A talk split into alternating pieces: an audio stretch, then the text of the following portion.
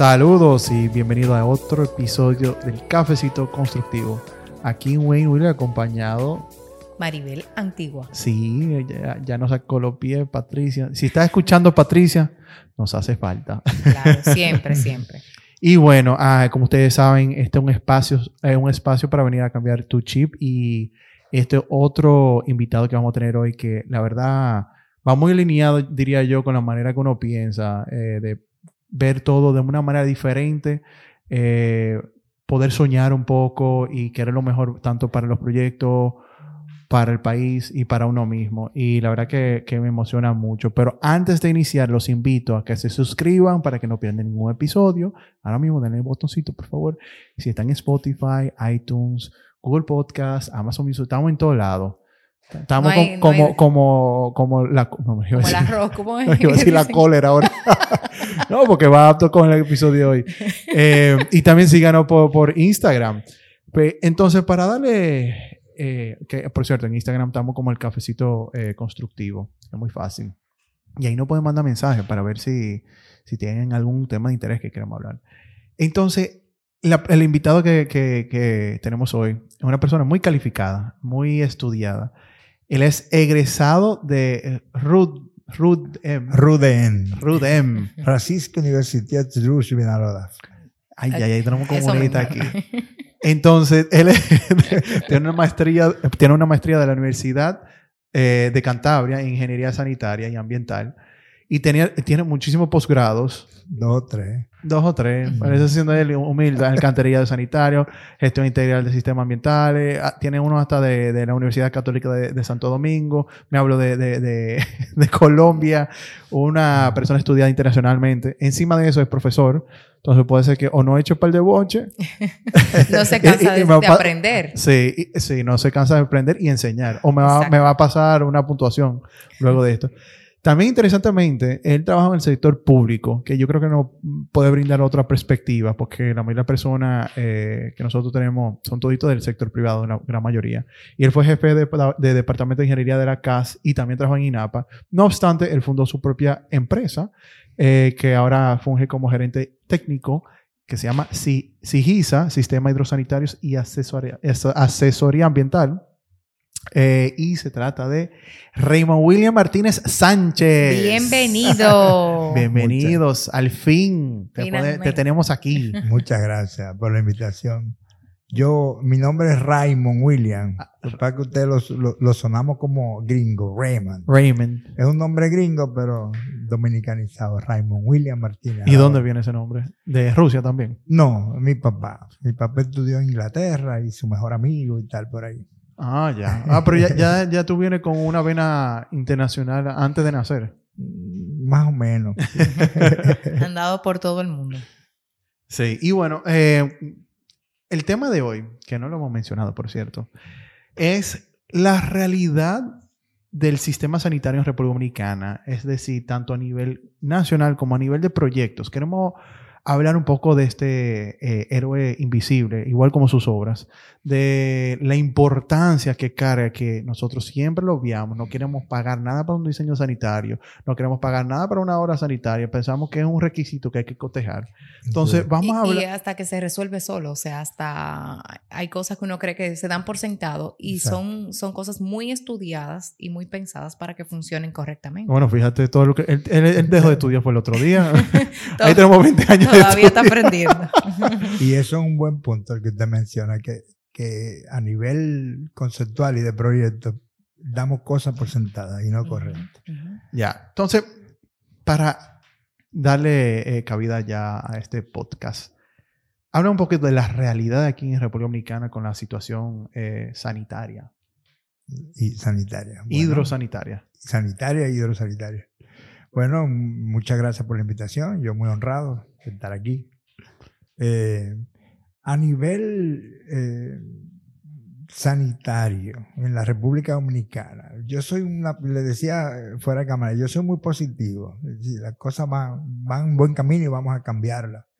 Eh, Tomando en cuenta que un país pobre, con mucha influencia política y tal, pero la República Dominicana a nivel sanitario, la situación no es muy buena. Si enfocamos Yo básicamente... pensaba que tú eras positivo. Yo soy muy positivo Soy y la situación no es muy buena. Soy positivo viendo que vamos a, que vamos, vamos por más o menos buen camino para, para cambiarlo. Ah, ok.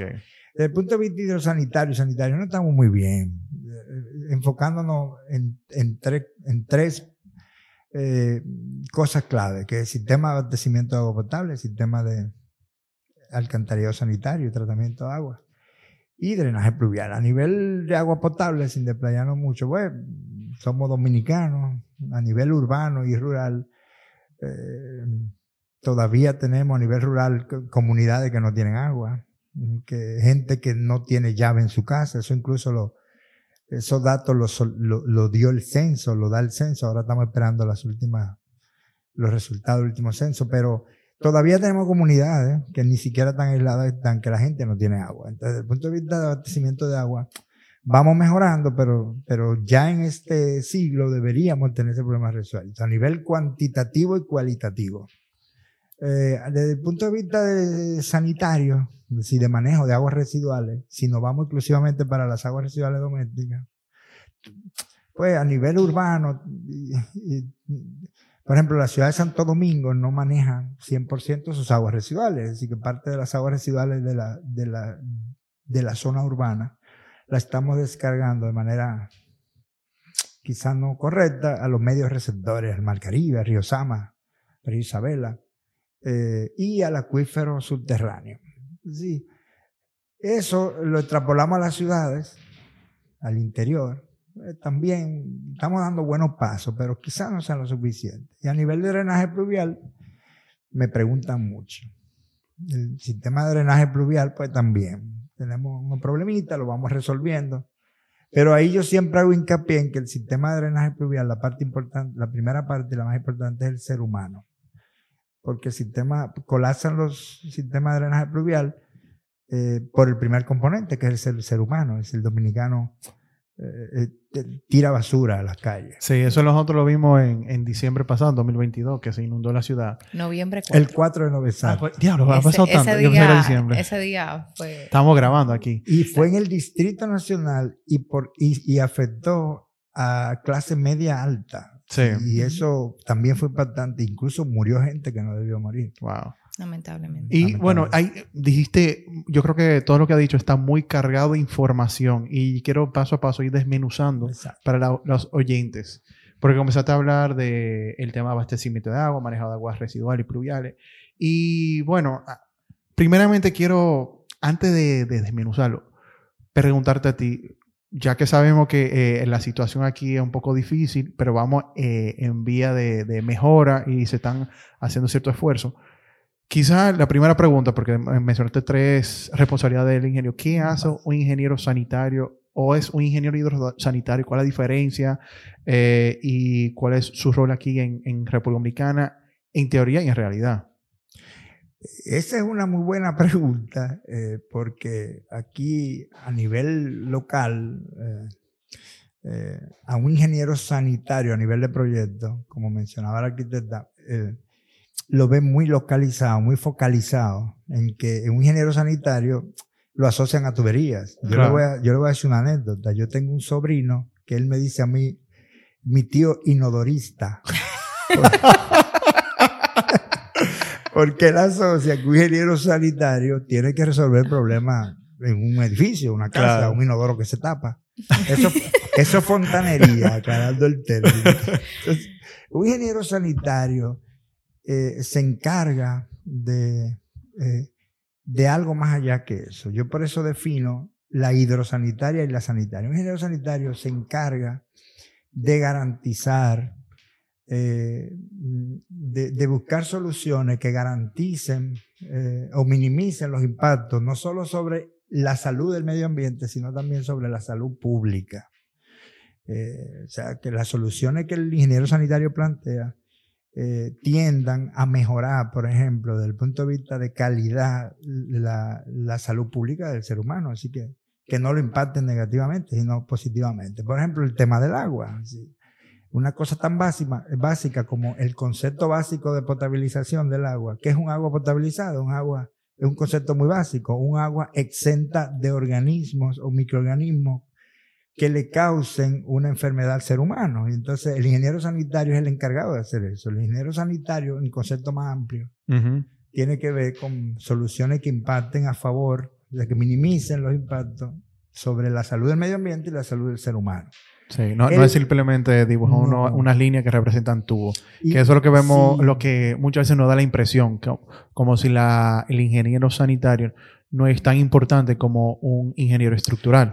Uno piensa arquitecto, estructural y después, bueno, tal sanitario y eléctrico, pero eso es secundario. Exacto. Y otra cosa importante que el ingeniero sanitario nos forman para eh, plantear soluciones no nada más desde el punto de vista de agua, sino agua, eh, contaminación atmosférica, eh, residuos sólidos, e incluso contaminación a la tierra. Es decir, que el concepto más amplio del ingeniero sanitario es ese. y, fíjate, eh, Maribel, que me recuerda mucho a lo que estaba diciendo Luis Abot, que hay como una vocación de, él lo dice salud pública, el otro, es, eh, Luis Abot estaba tratando de, proteger las vidas, de salvaguardar las vidas de las personas. Y esto es lo mismo, pero de otra óptica. y no es simplemente poner tu voz, sino asegurar la salud pública. Es una gran responsabilidad. Sumamente. Y va enfocado totalmente al humano, o sea que no es algo eh, aislado.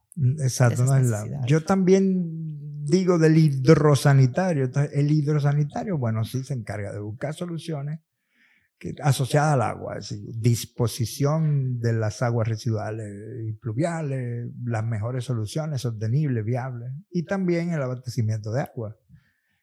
Yo siempre separo esos dos términos, hidrosanitario y hidrosanitario. Sí, y lo que está diciendo ahorita, el tema de abastecimiento de agua, básicamente tener suficiente agua, ¿verdad? Pero hay dos aspectos.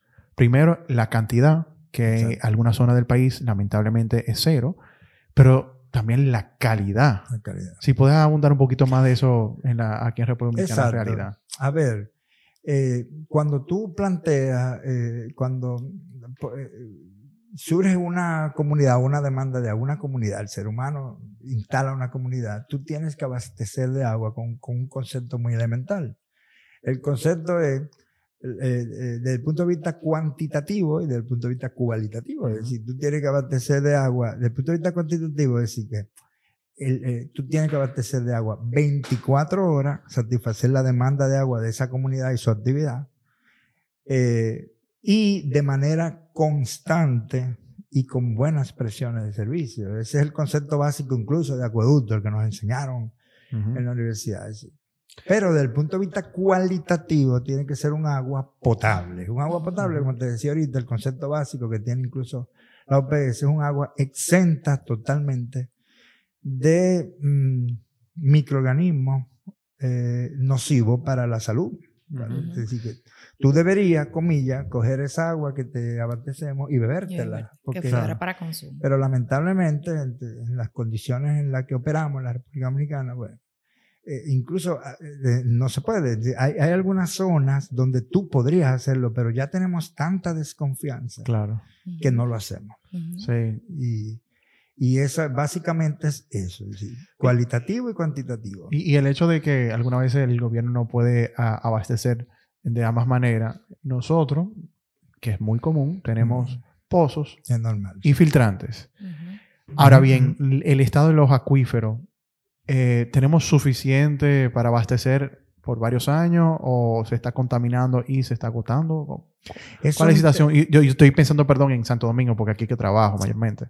Está pensando en Santo Domingo. Yo, yo me pregunta, yo lo veo un poco más a nivel macro. En la República Dominicana, eso es una de, las cosas buenas de este país, que la República Dominicana goza, digamos, de una muy buena orografía, de muy buena hidrología, si hablamos del punto de vista eh, de fuentes superficiales. Dominicana tiene, todo sabido, tiene muy buenos, eh, muy buenos cuerpos superficiales. Incluso tenemos zonas protegidas que son de donde se producen las fuentes superficiales. Entonces, eh, desde el punto de vista de abastecimiento, quizás nos faltaría hacer más inversiones, por ejemplo, en, para, para aprovechar o preservar el, el, la, si metemos mucho ahí, la, la hidrología superficial de los ríos. Sí.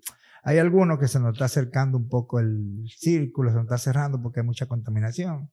pero deberíamos ser más presas, abastecer más. Por ejemplo, la ciudad de Santo Domingo, sin meterme mucho en eso, se abastece eh, de la presa, de la obra de toma de Valdesia, del conjunto eh, de la obra de toma de Valdesia, que produce más o menos 6 metros cúbicos por segundo, pero es la única obra de toma con regulación, que es una regulación, un embalse, así que, que, mantiene el caudal máximo diario, no importa el, la época del año, en sequía y en demasía. Y el, pero es la única que tenemos regulada. Entonces, todas las demás eh, fuentes de abastecimiento son el acuífero subterráneo, que en algunas zonas muy buenas. Eh, por ejemplo, en la huella de Santo Domingo, en zonas muy buenas de abastecimiento de agua. Pero los acuíferos se nos van cerrando la huella porque lo estamos también contaminando. Claro, se va reduciendo. Un tema muy complejo, pero, pero interesante. Bueno, yo, yo, pensé que iba a ser más positivo esto. no, nos da, nos da luz de qué tenemos quizá que mejorar, de qué nosotros podemos, hacia dónde mirar y cómo sí, Y yo pienso que vamos por buen camino. ¿eh? ¿Y, pero, ¿Y por qué tú dices que vamos por buen camino? ¿Qué, ¿Qué, medidas se están tomando para decir eso? Mira, yo te lo voy a decir de esta manera y, y, y no quiero meterme. Cuando yo llegué a la República Dominicana, yo estudié en Moscú, duré ese año por ahí. Estudié ingeniería civil y hice una especialidad en ingeniería hidráulica. Llegué al país en el año 1994, más o menos. Y, y comparado al, al 2023, sí, han cambiado mucho las cosas. Eh, por ejemplo, ya tenemos ciertas regulaciones, se están cumpliendo. En esa época no había mucha regulación. El dominicano, mm, con poder de construir y crear ciudades, no lo tenía muy claro. Eh, me perdonan los arquitectos de aquella época. Yo tengo dos hermanos arquitectos. Entonces lo, tienen derecho a decirlo. Y uno de ellos muy bueno, urbanista, me, me, debe estar oyendo y me va a matar. Pero, el, por ejemplo, los ingenieros, eh, los arquitectos me eh, eran los ingenieros sanitarios. eran los que planteaban soluciones sanitarias en organizaciones. Incluso me llegó a decir mi hermano, me va a matar, se llama Brando Martínez, es urbanista, es músico, es un, muy interesante, viene en Estados Unidos ahora. Él me dice, él me decía, tú te vas a morir de hambre aquí. ¿Y por qué? Porque aquí eso lo hacemos los arquitectos. Entonces, ahora no, ahora un proyecto que se repete a nivel incluso del Estado y a nivel privado, ya requiere la asistencia de ingeniero sanitario. Entonces, se están planteando, se están empezando a plantear soluciones eh, soluciones medianamente buenas. Ok, ya, entiendo que la situación actual eh, que venimos arrastrando hace décadas y cuidado. Y a nivel estatal también, el Estado actual, hay inversiones, quizás hace 10 años y 15 todavía no, pero incluso a nivel del Estado, yo sigo mucho, le doy mucho seguimiento, soy muy pro país. Se está haciendo mucha inversión. No la suficiente, pero está haciendo mucha inversión. Sí, y, lo, eso es lo importante de saber de que aunque la situación está difícil, eh, están ayudando esfuerzos, quizá de manera eh, separada, pero por lo menos el sector privado y el sector público está poniendo su parte para que, y todo eso a través de la conciencia, lo que tengo entendido, porque no, no lo veíamos la perspectiva de la importancia que son estas obras. Y de las regulaciones, porque otra cosa que le iba a comentar era que, fíjese, ahora tenemos un ministerio de medio ambiente y tenemos un ministro de medio ambiente y tenemos y tenemos leyes ambientales. Quizás hace 30 años, cuando yo llegué, 25 años, no había, eso no estaba muy claro, eso manejaba como instituto. Ahora hay leyes ambientales, hay un ministerio de medio ambiente que regula. Y entonces, yo pienso que vamos bien. Y, ya que estamos hablando de mi marena y las leyes, ¿Cuál es el rol del gobierno? Porque ya entendemos cuál es el rol de un ingeniero sanitario, el hidrosanitario, perdón. El tema de abastecimiento de agua, tanto en cantidad y calidad, el manejo, de aguas eh, residuales, eh, al igual que el manejo de las aguas pluviales a grosso modo, entre, entre otros, pero eso a grosso modo. Ahora bien, ¿cuál es el rol del gobierno ante todo esto? Ante esos tres eh, tópicos, dice. El Estado dominicano, desde el punto de vista público, eh, es el, es el, el, desde el punto de vista público, es el que debe plantear soluciones a comunidades eh, y, a, mm, y, a, ciudades, eh, debe plantear soluciones y gestionar, hacer la gestión integral de las soluciones de, de estos tres tópicos, abastecimiento de agua, alcantarillado sanitario y la pluvial. Es el Estado el que tiene que plantear soluciones en comunidades existentes. Y a nivel de proyectos nuevos es el que tiene que regular las eh, nuevas inversiones, los nuevos crecimientos urbanos. Por ejemplo, a nivel del Estado, eh, a nivel de inversiones, en la República Dominicana, creo que le comentaba ahorita, ¿cómo hace eso? Por la vía hidrosanitaria, eso bueno, la vía sanitaria, es bueno que eso lo, lo conozcan los promotores. La República Dominicana eh, eh, existen ocho grandes coras que yo le decía decía, ¿qué es una cora? Cora es una corporación de acueducto y alcantarillado sanitario exclusivamente, se asociado con, con residuo, residuo líquido, no pluvial. Entonces, en la República Dominicana hay ocho coras, lo voy a mencionar rápido en, en orden de importancia por la cantidad de personas a las que sirven. Talacas, que es la Corporación de Acueducto y Alcantarillado Sanitario de Santo Domingo, que tiene el Gran Santo Domingo, incluyendo tiene, tiene Guerra y Pedro Bram. En su administración cubre más o menos 4 millones, 4.5 millones de habitantes. Dainapa, que cubre las provincias que no tienen Cora. Y está Corazán, que cubre todo Santiago, Corporación de Santiago. Entonces, después de esas tres, está Cora Plata, Cora, Coarón, que de la Romana, Cora Vega, la de Moca. Cora Moca y una que se creó hace poco, que no tuvo mucho sentido, pero se creó, eh, fue la de Corabo, la Corporación de de Boca Chica, que depende casi 100% de la casa. Porque antes le pertenecía a la casa. Eh, a través de ellos, ¿qué hacen estas empresas? Estas empresas son las que tienen en su mano la gestión integral de los acueductos y los alcantarillados sanitarios. Es decir, ellas tienen que no solo cobrar, a ver, brindar un buen servicio a la población desde el punto de vista de abastecimiento de agua. O sea, tu casa tiene que llegarle agua, lo que hablamos ahorita. Calidad y cantidad. 24 horas al día, presión suficiente y con la calidad de vida. Eso hacen las coras. Tiene que hacer la gestión del cobro. Usted tiene que pagar con eso. Hay otra cosa también, que la gente cree que el agua es gratis. El agua no es gratis. El agua hay que pagarla. Incluso Dominicana tiene uno de los de los de los cobros más económicos de la región, porque pagamos muy poco. Por eso también es un tema que hay que resolverlo en su momento, porque si tú pagas mejor, pues quizás los servicios son mejores. Entonces también ellos tienen que resolver, que dar, operar y mantener los sistemas, las plantas potabilizadoras, las plantas de tratamiento de aguas residuales, y tienen que construir y diseñar y construir las nuevas infraestructuras. Mm. Eso hacen las coras. A nivel pluvial, el Estado tiene al Ministerio de Obras Públicas y Comunicaciones. Una cosa yo quería decir, la, ley orgánica de esas instituciones, yo fui jefe de ingeniería en la casa y a nosotros nos prohibía la ley orgánica e interna de nosotros, de la casa, hacer inversiones en drenaje pluvial. En la República Dominicana es bueno que se sepa que las, a nivel de drenaje pluvial, quien tiene que diseñar y plantear y construir las soluciones es el Ministerio de Obras Públicas, es el único que puede hacerlo. Y una vez que los construye, entonces se lo entrega a la alcaldía correspondiente. Por ejemplo, si construye una en, en Santo Domingo Norte, entonces el alcalde de Santo Domingo Norte es el que tiene que hacer la gestión para el mantenimiento y la operación correcta del sistema de drenaje pluvial que le construyó obras públicas. Entonces, el Estado Dominicano es el ente que tiene que buscar las soluciones y que regula a los nuevos promotores. Por eso ustedes hacen un proyecto y ¿dónde primero lo aprueban? Lo aprueban primero en, los ayuntamientos, que son independientes aquí, entre comillas, pero lo aprobamos en obras públicas, ahora el MIBET. y, entonces, y, lo, y lo tenemos que aprobar, las soluciones hidrosanitarias o sanitarias, tenemos que aprobar en la cora correspondiente. Por ejemplo, si lo hacemos en Punta Cana, ¿quién maneja Punta Cana? Bueno, INAPA, que maneja la Altagracia. Pues si usted construye un proyecto en, en Santiago, pues tiene que aprobarlo en Santiago. Las soluciones que su ingeniero sanitario plantea para el proyecto y que estén acorde con mm, las normativas locales y con las reglamentaciones, incluso a nivel local de provincia. ¿Está bien? Sí.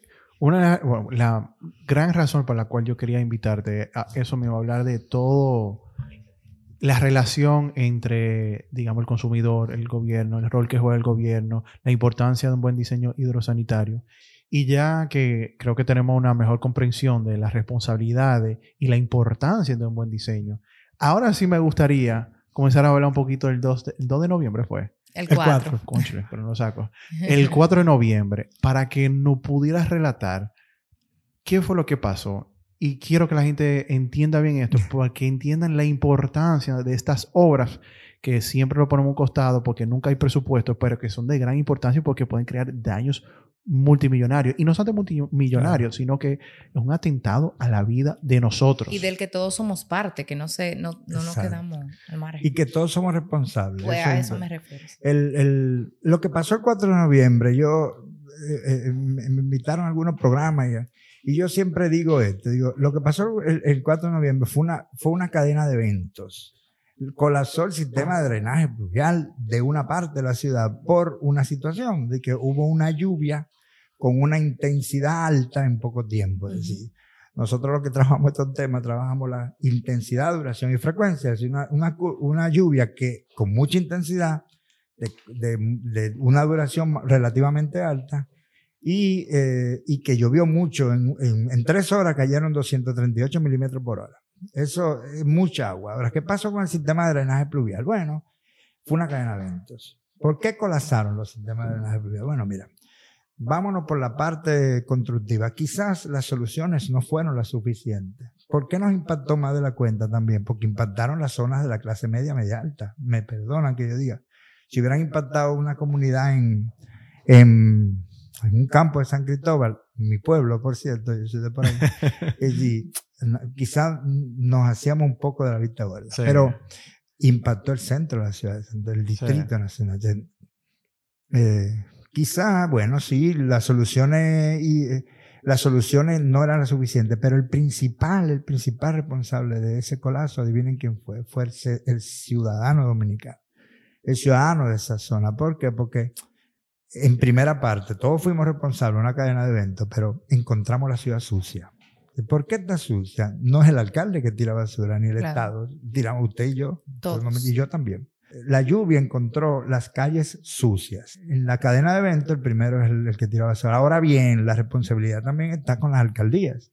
Porque la alcaldía correspondiente debió prever, aquí todo el mundo sabe que iba a llover, porque aquí hay una buena información de lluvias, de ONAME. Y bueno, señores, no limpiaron los sistemas, entonces encontraron los sistemas sucios. No limpiaron, encontraron las calles sucias y los sistemas sucios. Entonces, pero además las soluciones existentes no son suficientes. Sí, fue toda una cadena de eventos. Entonces llovió mucho. Eso fue lo que sucedió aquí. Mm, eh, una lluvia muy fuerte desde el punto de vista de, de intensidad, duración, frecuencia. Llovió mucho, 238 milímetros por hora. Para que ustedes tengan una idea, nosotros diseñamos los sistemas urbanos de la ciudad de Santo Domingo a 175, 178 milímetros por hora. Ah, ok, pero como un 30% más, un 25% más. Y eso nosotros, porque lo hacemos, las empresas como la de nosotros, estudia la curva de intensidad de la Nosotros estudiamos cuánto ha llovido en los últimos 50 años. Pero incluso las normas dominicanas, que ahora me imagino vamos a hablar de eso, las normas dominicanas te dicen diseña 100 milímetros por hora. La norma de diseño de la República Dominicana, que está obsoleta de sistemas urbanos, dice que diseña a 100 milímetros por hora un sistema urbano de una calle residencial. Ahora bien, eso, es una cantidad aceptable, dígase porque uno no va a planificar para lo peor de lo peor de lo peor, sino algo, un evento que ocurre una vez cada el impacto, El impacto económico que también puede tener. Que yo sepa, eso es un muy buen punto que mencionas aquí. Perdón, ¿lo, puedes repetir? Que... El impacto económico que puede tener, el tú eh, evaluar un proyecto tomando en cuenta, eh, por ejemplo, los 300, cuando eh, la norma es 100, quizás 100 es muy poco, pero 300 es demasiado. Exacto, eso, eso miren cómo lo veo yo desde el punto de vista técnico. Eso es muy importante porque incluso para diseñar, cuando uno diseña soluciones pluviales, hay, uno diseña para, para para zonas residenciales o para zonas industriales o para zonas comerciales. Eh, eh, uno diseña la intensidad, la diseña según norma, acorde a esa, a, a, donde, a donde tú vas a servir la solución. Lo voy a decir en buen dominicano. Eh, en zonas residenciales, lo primero que hay que, a ver, lo primero que tenemos que hacer es estudiar las lluvias. Usted no puede diseñar un sistema de drenaje pluvial, que es la crítica mía con la norma, Tú no puedes decir que son 100 milímetros por hora. Tú no puedes diseñar a 100 milímetros por hora para Distrito Nacional, por ejemplo, Eh, y, y, para Bonao, pues, tú tienes que estudiar la lluvia, tienes que irte, aquí hay datos, tú vas a una mes, nosotros la pedimos, y, tú tienes que, ¿qué ha pasado en 50 años? Que tiene que ser acorde a, en lluvia. a la necesidad. Sí, y la otra es que en sistemas residenciales, por lo que ella dice, el impacto económico, diseñamos a, a, a intensidades menores desde el punto de vista de, frecuencia. La frecuencia de cada cuánto tiempo se reduce una lluvia, se produce una lluvia de ese, de ese tamaño, de esa intensidad. Y en las zonas residenciales, este es un país, por ejemplo, de, que está en, que todos los años tenemos eh, periodo de huracanes. Eh, las zonas residenciales se diseñan para cuando pase una intensidad de 175, 178 milímetros por hora, usted se tranque en su casa y la calle se inunde porque usted no puede diseñar a 500 milímetros por hora, quizá. La zona residencial, sin embargo, por ejemplo, una zona industrial sí. Una cañada, sí. Usted tiene que diseñar la cañada. Usted se tranca en su casa, pero el colector principal, la cañada encajonada, tiene que diseñarse por una lluvia que sucede cada 100 años. Es decir, para un huracán eh, George, por ejemplo, es una intensidad. Ah, pero, pero la que discurre por una zona residencial, quizá no. Ahí viene el tema económico, porque el inversionista dice, caramba, eh, me cuesta mucho diseñar por una lluvia de 500 milímetros por hora, 400 milímetros por hora. No sé si, si no... Sí, es cierto que, que, parte también de la problemática de ese día eh, bueno, yo he oído tanta, uno especula quizá mucho, eh, que en esa semana también hubo mucha, eh, mucho cúmulo de agua, quizá los subsuelos que estaban un poco saturados. Es, posible, es posible que encontramos, a ver, también eh, en la zona donde más inundó, eso, eso es válido, llovió mucho en esa zona, pero también viene el tema de que hicimos, hacemos mucha infiltración por medio de filtrantes. ¿sí? Y quizá, bueno, el, acuífero, el, nivel freático estaba muy alto. Fue una cadena de eventos ampliamente. Sí, sí o sea, hemos hablado de que quizás el diseño no es apto, que quizás no estaba, que ahí hay que cuestionar un poco las normas, como tú estabas bien diciendo, de, de obras públicas. hemos hablado de ayuntamiento, que quizás no hizo un no hizo su trabajo o quizás pudo haber hecho mejor trabajo, porque sí hace su trabajo, pero quizás no está esperando algo tan grave y no y tampoco tapado y sucio. Pero para mí, el, como tú bien dijiste, el que más tiene la culpa somos nosotros. Eh, somos nosotros por la cantidad de contaminación de, basura que tenemos, que va tapando todo. Y es muy fácil culpar al gobierno, culpar al ayuntamiento, que por cierto, muchas veces son, antes culpamos al presidente, no, que Abinader, pero hay cierta responsabilidad del ayuntamiento, que no es del mismo partido. Pero primero hay que vernos a nosotros, a ver cuáles son nuestros yo, comportamientos. Yo ahí me meto un poco, defendiendo un poco al ciudadano, pero también el Estado es responsable de eso. Te voy a decir algo porque el, Estado no esté exento de culpabilidad. Mira por qué. Porque, ¿Por qué el ciudadano tira la basura? Porque no, también es responsabilidad del Estado, a través de la alcaldía, lo que sea, educar de las escuelas, educar al ciudadano dominicano para que no tire la basura. Si tú tienes, ¿por qué tú vas a Europa y no ves basura? Porque la gente está educada y no puede tirar basura. Esa, esa educación es responsabilidad también del Estado. en las escuelas públicas, yo soy de los que digo que ya en las escuelas públicas, yo solo vi en Japón, yo tengo un letrero en mi oficina que me regaló un niño de 6 años, que dice, que él dibujó y me puso en japonés, eh, yo me puso en, japonés y me puso, de la contaminación somos responsables de todo. Si un niño de 6 años en Japón ya sabe que no puede tirar basura a la calle. Yo soy de lo que digo que las escuelas dominicanas ya deberían tener una materia obligatoria y que de brega pasarla, que es la conciencia ambiental. Aquí debe decírselo al niño de chiquitico que, cómo preservar el agua, cómo no tirar basura. Entonces, el ciudadano dominicano no es educado, incluso no hay campañas a nivel estatal, a nivel de que te digan todos los días, te machaquen en las redes sociales o, te, o, te, o en, en, televisión, es que te digan no tire basura, no tire basura. Eso a nivel informativo y educativo. El dominicano no lo educaron para no ser asqueroso con el medio ambiente, y me perdonan la expresión, pero es así. yo mismo a veces, ya yo tengo una conciencia ambiental, pero yo mismo a veces tengo la intención de tirar una basurita y digo, ay no, y la recojo. Porque no nos educa. También el Estado, es decir, las escuelas públicas, eso y eh, esa es la primera parte educativa. Y luego viene el tema, mira, yo te voy a poner un ejemplo. Yo, estoy yo tengo una campaña en Twitter. Yo tengo un Twitter. Ah, ¿Cuál es la cuenta? Arroba, no se rían de mí, arroba Raimonsky, R-A-Y-M-O. Ahí salió el, el, eso polaco. Eh, eh, los hermanos míos me cambiaron el nombre cuando yo llegué de Rusia. Y entonces, yo ahí tengo una campaña que es NoFom. Yo soy de lo que dice, que yo soy de lo que está promoviendo, yo, yo soy de lo que entiende que ya la República Dominicana debe eliminar la fabricación del plástico foam en la República Dominicana. Si debe legislarse, esos teóricos que están, no, no, no, si aquí ya no se debe fabricar. Miren por qué, cuando ustedes ven un cúmulo de basura en la calle, ¿qué ustedes ven? El plástico foam. Aquí hay un uso indiscriminado del foam. ¿Ustedes no se han dado cuenta de eso? A nivel de vaso, de plato. Pero solamente para el tema eh, alimenticio, o sea, para la construcción, que es un método constructivo que ayuda a aligerar, ese es otro tema. Yo digo a, nivel de uso, aquí debe prohibirse a nivel de uso mm, doméstico. O sea, aquí la gente usa vasofón, plástico Cuando usted va a la playa en el malecón, eso es lo que usted encuentra. cuando usted ve una cañada, el 70% de lo que usted ve ahí flotando es plástico foam. Que además el plástico foam hace un daño peor. ¿Sabe por qué? Porque se, se, se, se, no se desintegra, se, se, se consume. No, se, se debarata, como dice, en pequeñas partículas. Y esa partícula entra en la cadena trófica, se la comen los pescados. Entonces, el, usted se atreve a comerse un pez con residuo de, de y usted no lo sabe que se lo está comiendo.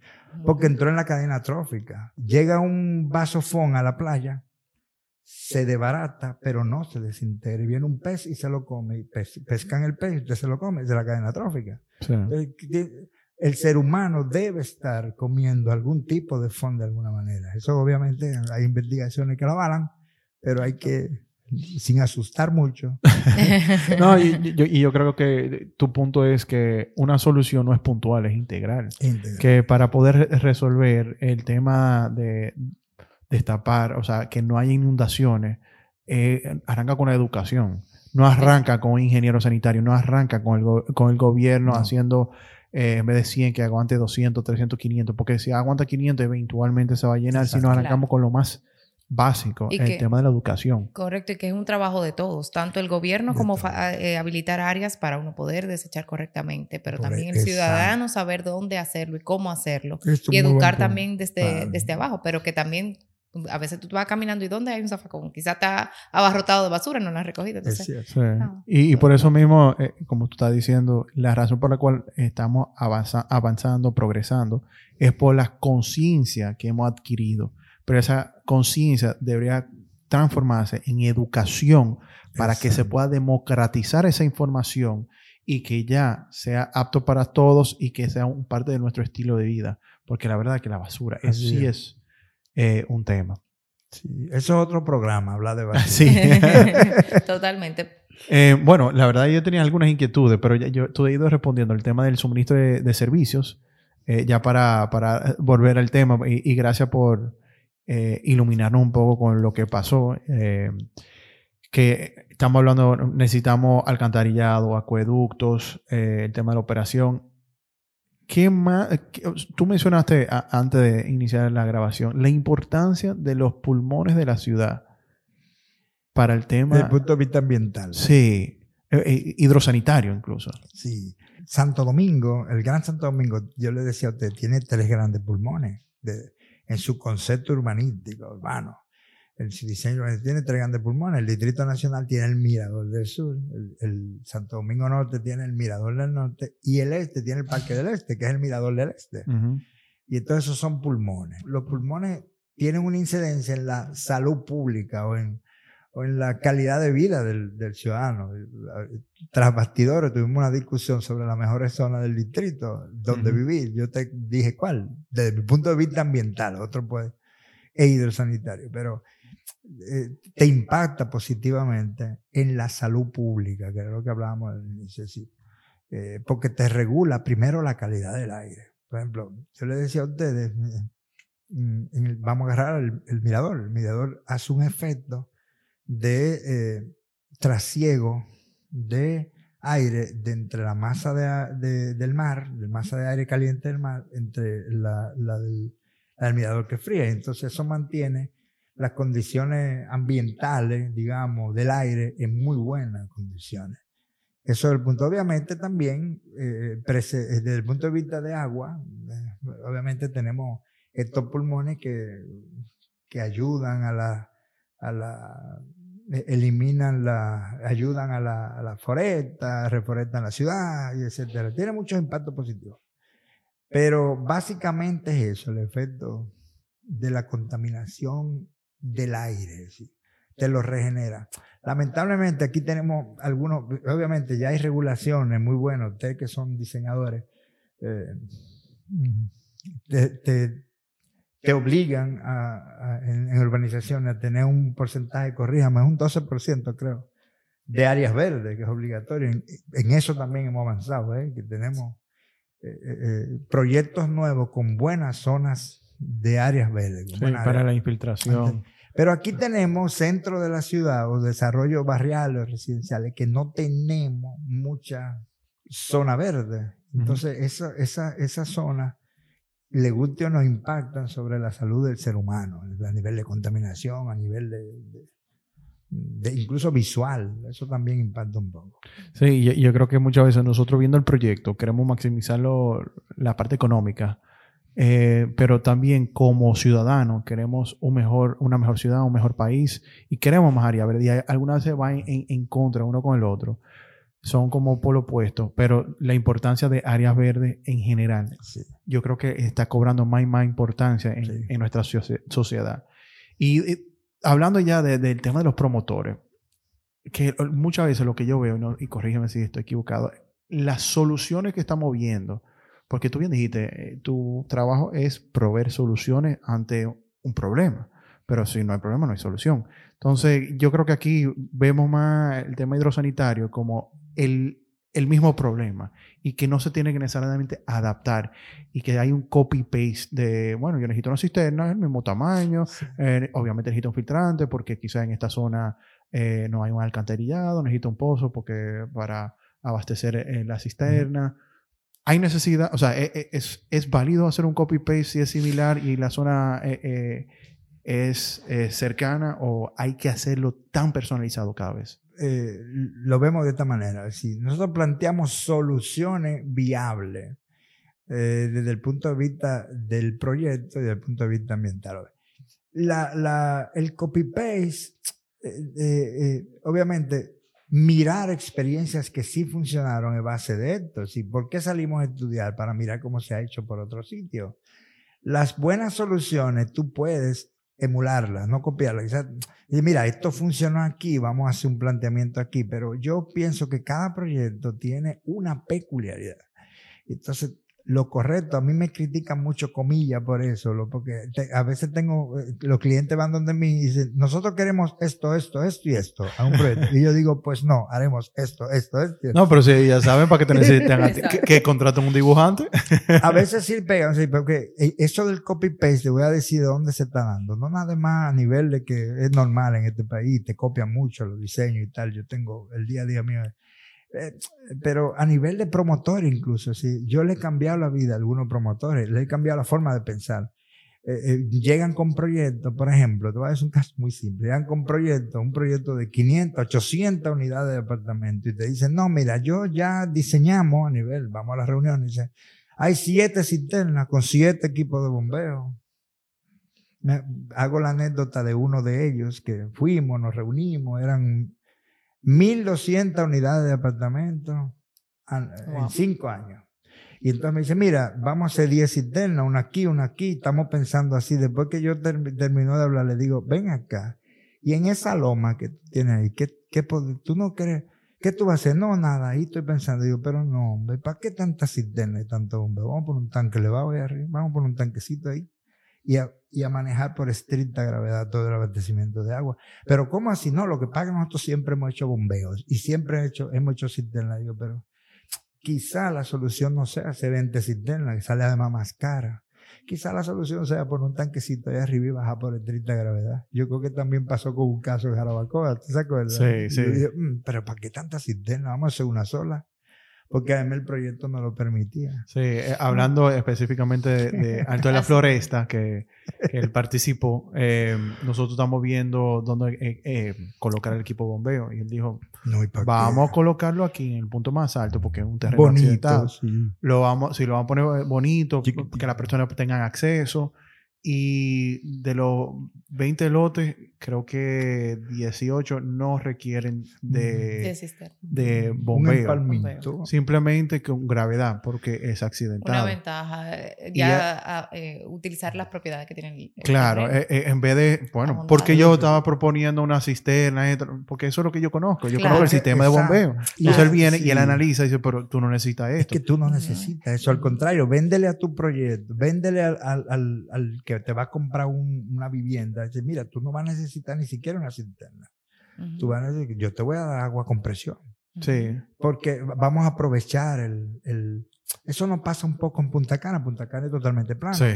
Claro. Y entonces no hay acueducto, eso es otra cosa, hay que decirlo. En Punta Cana no hay acueducto y no hay alcantarillado sanitario ni hay alcantarillado pluvial. Entonces, y además plano, entonces tú tienes que usar el acuífero subterráneo y quizás sí tengo que hacer una cisterna, aunque en algunos proyectos yo metí un tanquecito. Pero cada proyecto, el copy-paste, es bueno y es malo. El, el copy-paste, por ejemplo, mire lo que usted dice, eso es lo que yo estoy acostumbrado a ver.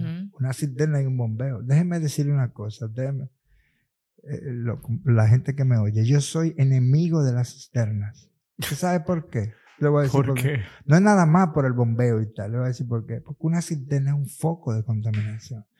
Usted abre una cisterna, la de su casa, ábranla y tiene un lagarto, una cucaracha, porque es una cisterna subterránea, está expuesta a la pseudomonas, así por decir, yo soy una- entre comillas, sí, sí. ¿Por qué hacer una cisterna soterrada debajo de un parqueo, un carro arriba? No, que le sellamos la tapa. Y si un carro de esos se le dañan los frenos, le cae ese aceite. Yo me voy a lavar en seco esta noche. No. O voy a hacer una inspección. Quizá lo Yo no, yo tengo un filtrico Kobe eh, eh, con... No, que va, porque también, entonces, ahí venimos con el copy-paste. Entonces, Mira, pero está bien, hay que hacer una cisterna, pero quizás no la hagamos acá, vamos a hacerla acá, eh, para protegerla, eh, vamos a poner un sistemita de purificación, vamos a... eh, sí, cada proyecto tiene una particularidad. Yo me he encargado, a mí me buscan mucho para eso, en lo- con lo- a los clientes de nosotros. Digo, y bueno, tú acabas de dar tu ejemplo, él llegó a donde mí con un proyecto y dije, pero ¿por qué? No, hombre, vamos a hacer, miren, esta lomita. Él me decía, no, es que va a quedar feo. Y yo decía, no, déjame diseñarte, ¿verdad? Que? Y te dice, Sí. una cisternita muy bonita, cuadradita, que, que no se veía fea. Sí. Entonces, no, hombre, vamos a mandar esa agua para allá arriba y vamos a bajar por gravedad y te lo van a agradecer. Sí. Nadie va a hacer una cisterna, nadie va a hacer un bombeo. ¿Quién quiere estar en una loma oyendo una bomba? Sí. Mejor. Sí, y, y algo que vemos repetitivamente aquí en, en este podcast es la importancia del diseño, ya sea un diseño Claro. Técnico, sea lo que sea, y que algunas veces uno no lo quiere pagar. Uno dice, bueno, es que este diseño va a salir caro, yo no sé, Mm. pero uno no está pensando en el valor agregado. No El solamente valor que lo va a compensar con el ahorro que pudiera Sí. tener, sino ya está tranquilo que Ujú. hay una solución personalizada al proyecto. Ujú. yo, yo hice esa pregunta sabiendo porque eh, él ya de los últimos tres proyectos creo que no lo ha diseñado todito, eh, porque Sí. cada vez que vemos un proyecto, y, eh, o mejor dicho, que él está evaluando un proyecto, es ver, ok, cómo, primeramente con la paz Mm. que él a- lo analiza, Ujú. porque alguna vez, eh, bueno, más Luis, eh, mi Mm. socio, que dice, no, porque tengo que buscar la vuelta. No, no, no, no, no. No, Hay una solución para todo.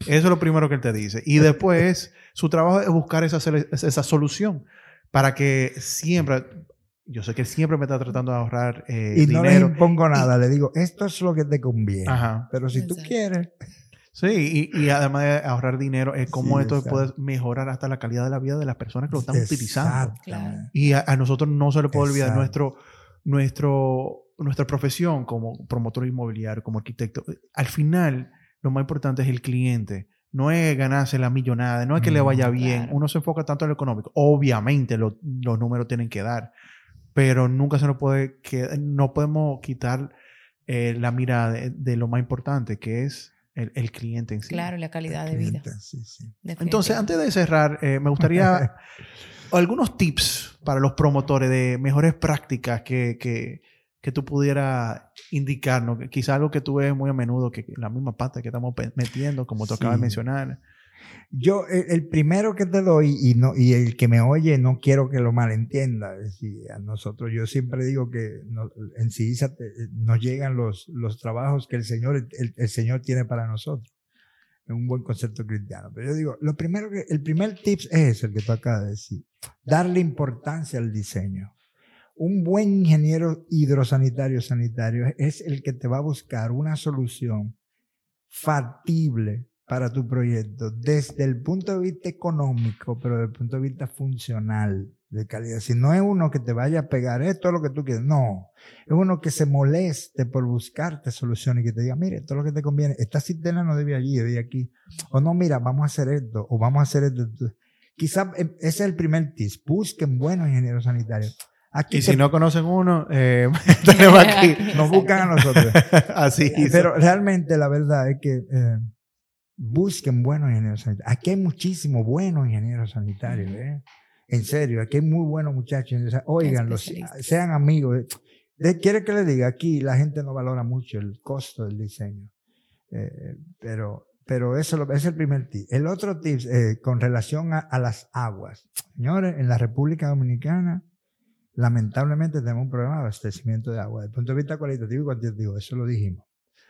Busquemos, bueno, si vamos a explotar el acuífero subterráneo, eso va para todo, para casa grande, chiquita, para... ¿Qué fue lo que hizo?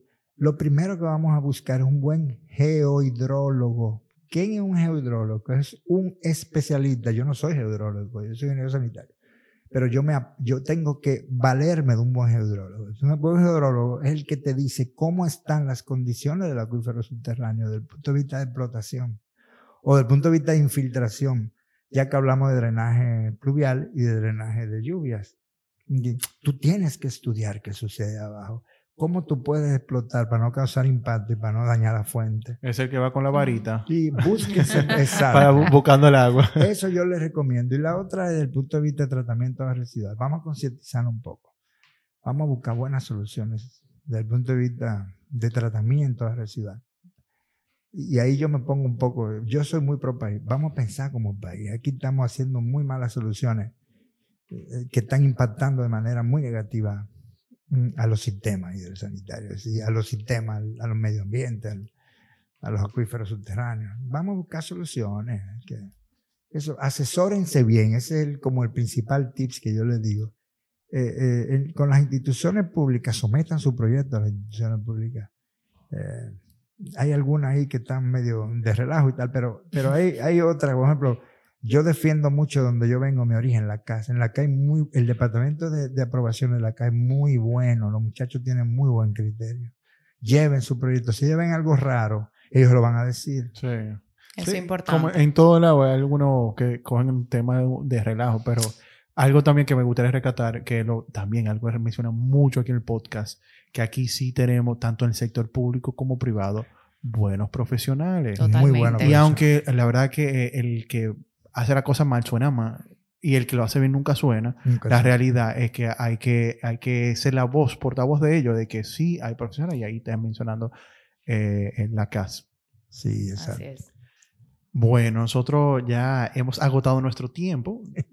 Te quiero agradecer mucho eh, por formar parte de, de este podcast. Eh, yo me llevo, Maribel, que nos falta mucha conciencia con el tema hidrosanitario. Eh, me gustaría también que las personas que estén escuchando este podcast, hasta en las próximas elecciones, comiencen a, a preguntarse cuál es, eh, cuál es su oferta de este candidato, sea ya a nivel eh, municipal Exacto. o presidencial, qué va a hacer con los temas relacionados a eh, el agua pluvial y e hidrosanitario en general.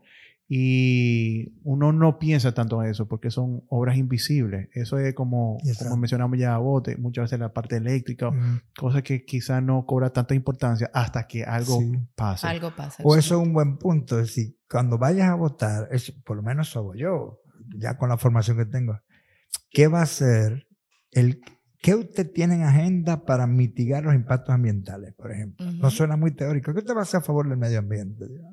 Y empiezan a tirar patas voladoras.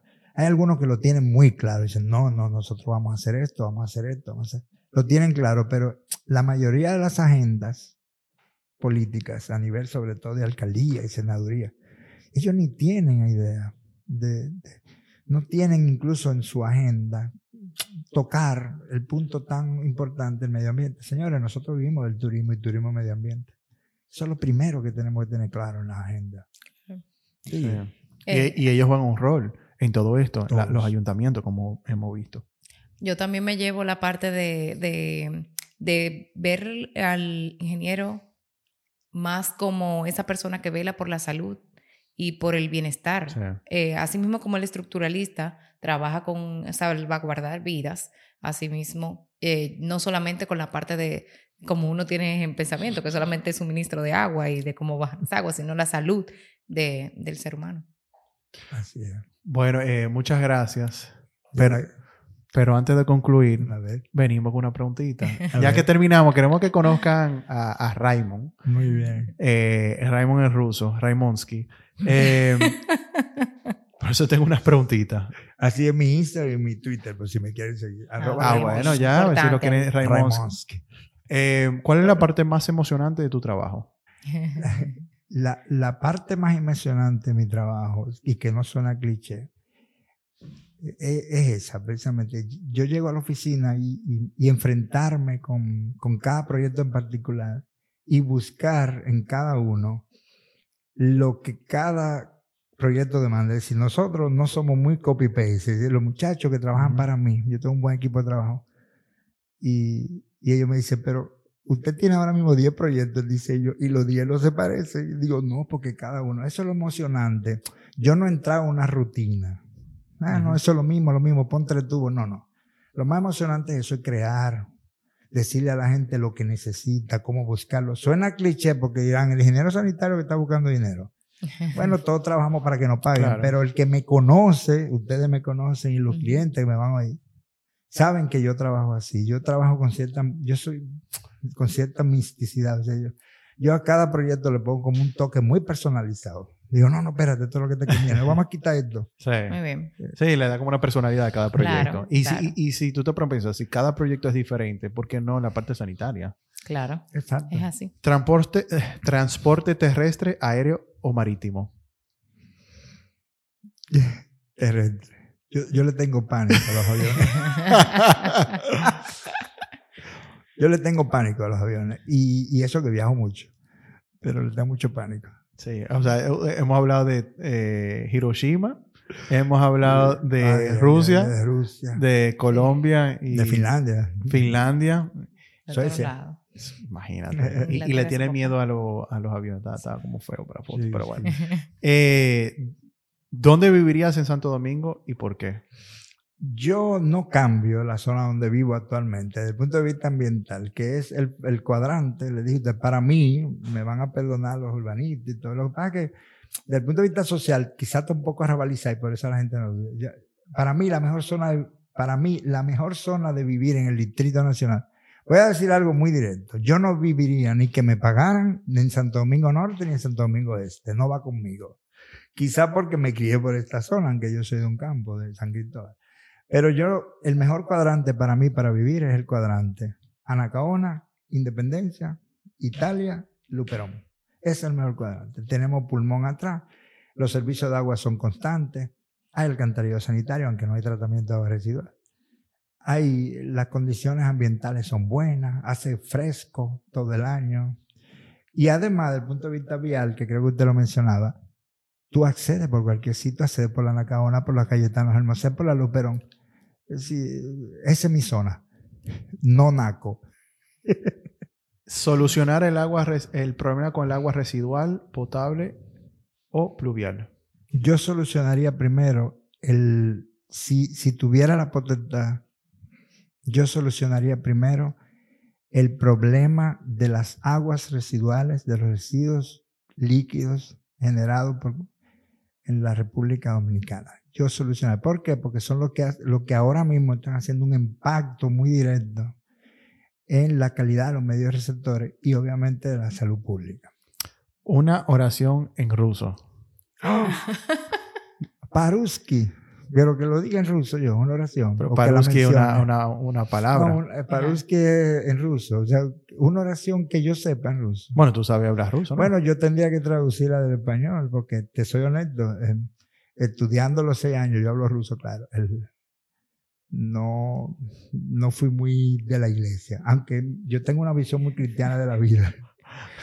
Pero yo puedo decir, por ejemplo, una oración en ruso, Kanyeshna, Yamagu, Slava Bogu, dicen los rusos. eh, yo siempre digo eso, gracias a Dios en ruso, es- gracias a Dios es Slava Bogu, Bog, Bogu. Slava Bogu. Slava Bogu. Slava Bogu.